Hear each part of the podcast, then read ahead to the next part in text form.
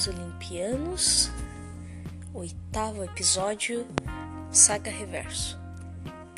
Episódio de hoje: A origem de Jap.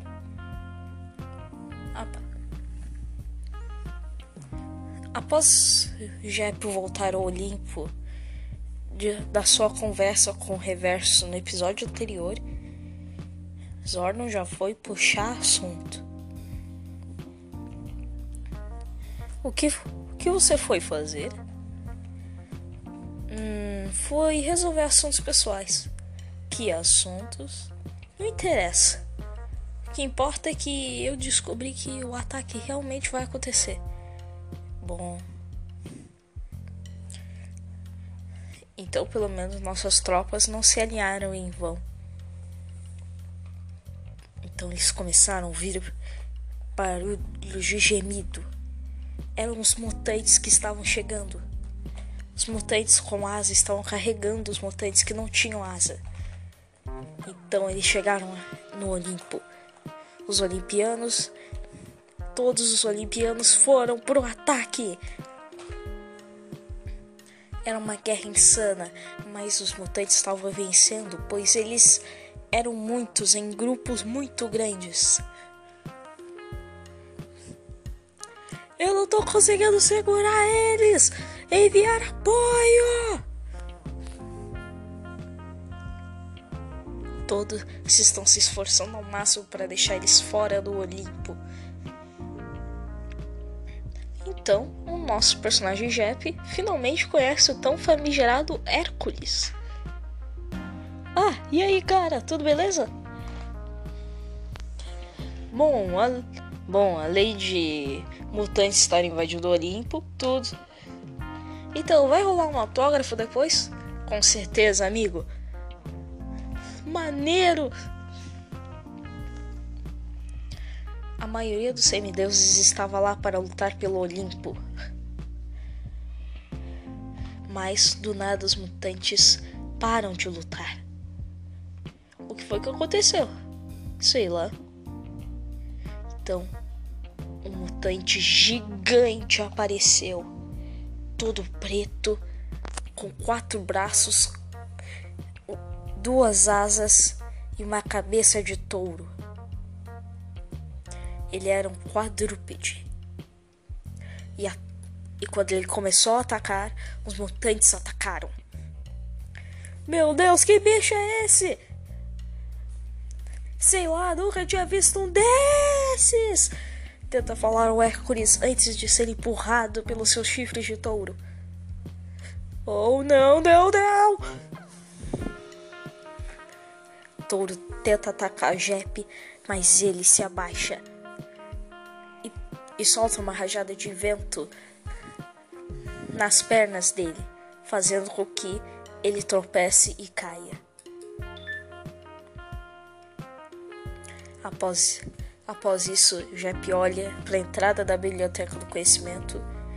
Reverso estava entrando lá dentro. Então ele resolveu ir atrás. Quando ele entrou, ele estava escondido. Lá dentro estava tão, silan tão silencioso para o caos que estava lá fora. Por favor, eu juro, esse feitiço de necromancia 100% já foi extinto. Acabou, não tem mais, entendeu? É mesmo? Por que, que eu, porque eu achei que isso era a biblioteca do conhecimento. Deveria ter tudo aqui, não é? Fala o reverso, espancando, espancando o funcionário da biblioteca. Já chega! Fala Jep. Eu já falei, não há nada que você faça que vai impedir o que eu vou fazer. Bom, eu sou teimoso e eu quero tentar. Depois Jep o atacou com um punho de vento. Eles começaram a trocar socos e rajadas de vento, derrubando os livros e destruindo estantes. Minha biblioteca! Por quê? Eles é, ainda estão lutando com persistência.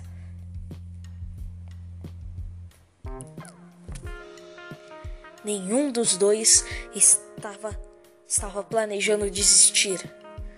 Todos estavam determinados. Os dois estavam determinados. O funcionário da biblioteca pede reforço. E Zordon entra em cena. Já chega.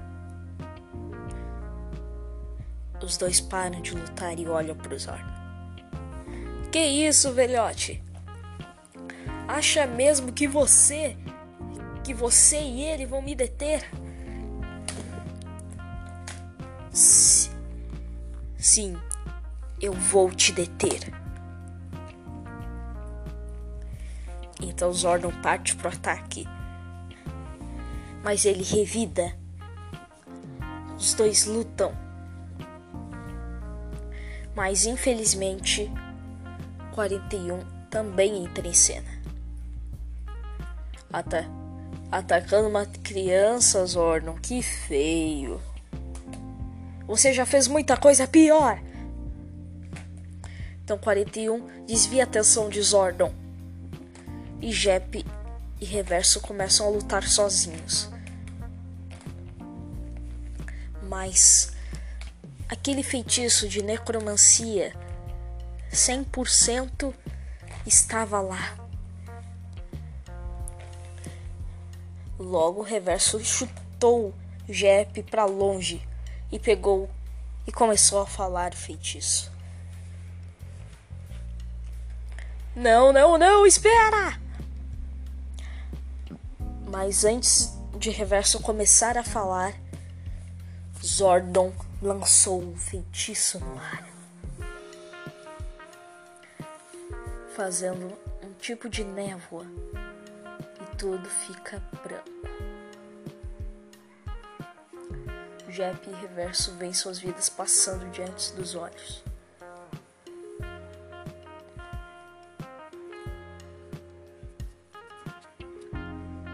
Essa história acontece nos Estados Unidos,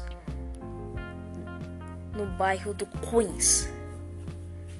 Existiu uma família, um senhor uma senhora e uma criança. De uma criança de seis anos, mais ou menos.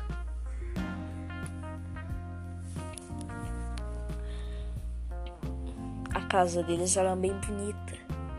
Tinham bons amigos, boas amizades. Mas uma noite a tragédia aconteceu.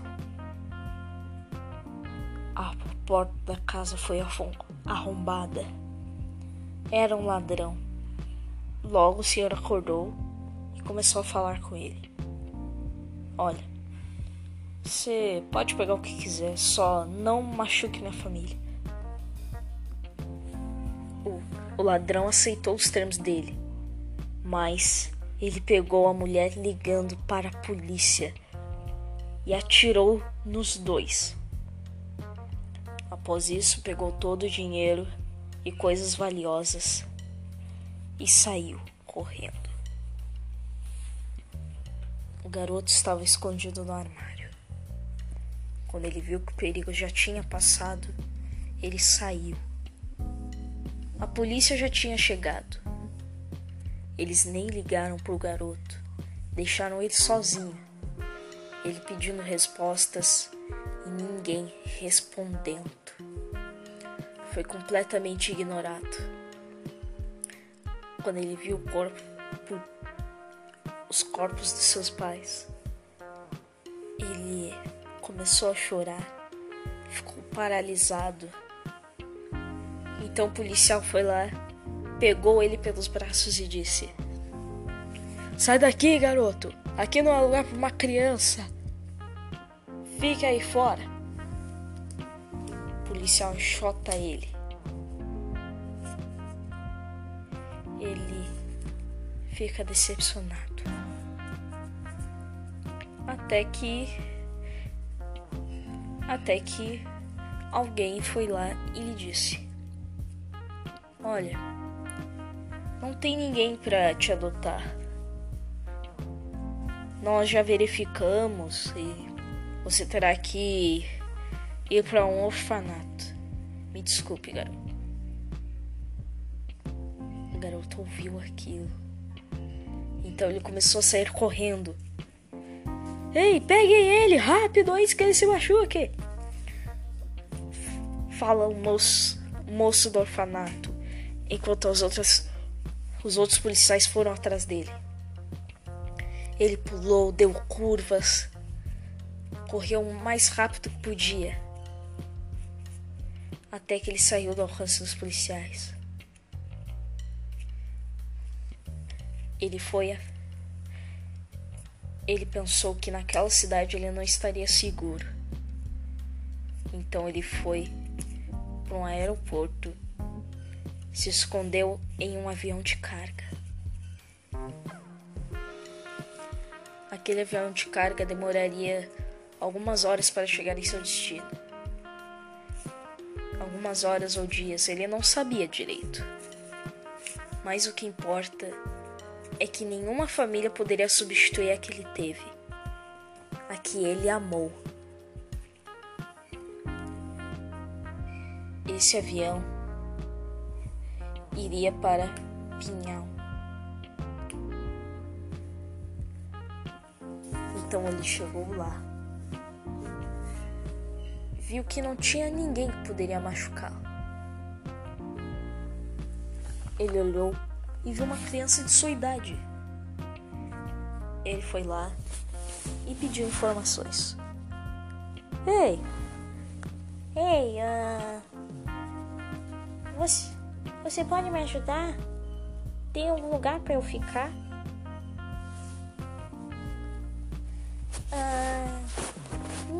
acho que minha mãe não vai me deixar você ir pra minha casa. Hum, por acaso, qual é seu nome? Gabriel. Tem uma casa lá no fim do quarteirão. Acho que ninguém vai se importar se você usar. Muito obrigado. Tem de quê? Então ele chegou na casa abandonada onde vimos nos primeiros episódios. Após, após isso, ele se matriculou na escola. Os seus amigos o ajudaram para se matricular na escola, sem, sem que eles soubessem que ele não tinha paz. E desde então, ele e Gabriel viraram bons amigos.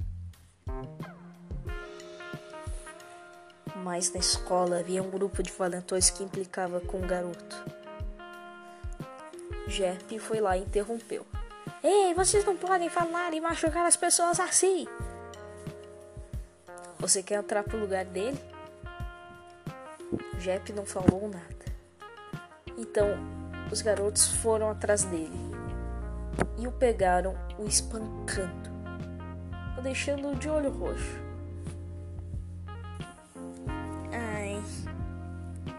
Você tá bem? Tô, tô sim. Meu nome é Jep. Eu sou Vincelos. Após isso, você já sabe o resto. Eles cresceram sendo amigos. Jep salva o velho cego, que na verdade era Zor, que na verdade era Zordon. Eles começam a ajudar o Olimpo e a batalha final acontece.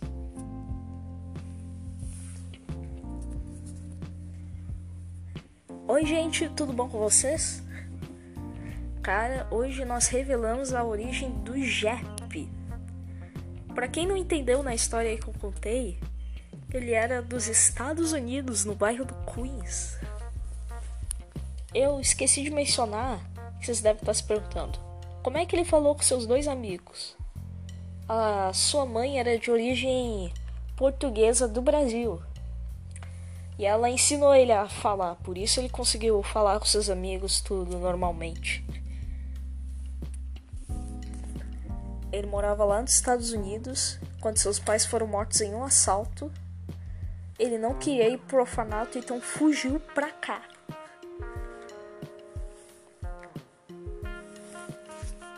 Então ele fugiu pra cá porque ele não queria que uma família substituísse a dele e tudo. Ele queria a sua própria liberdade.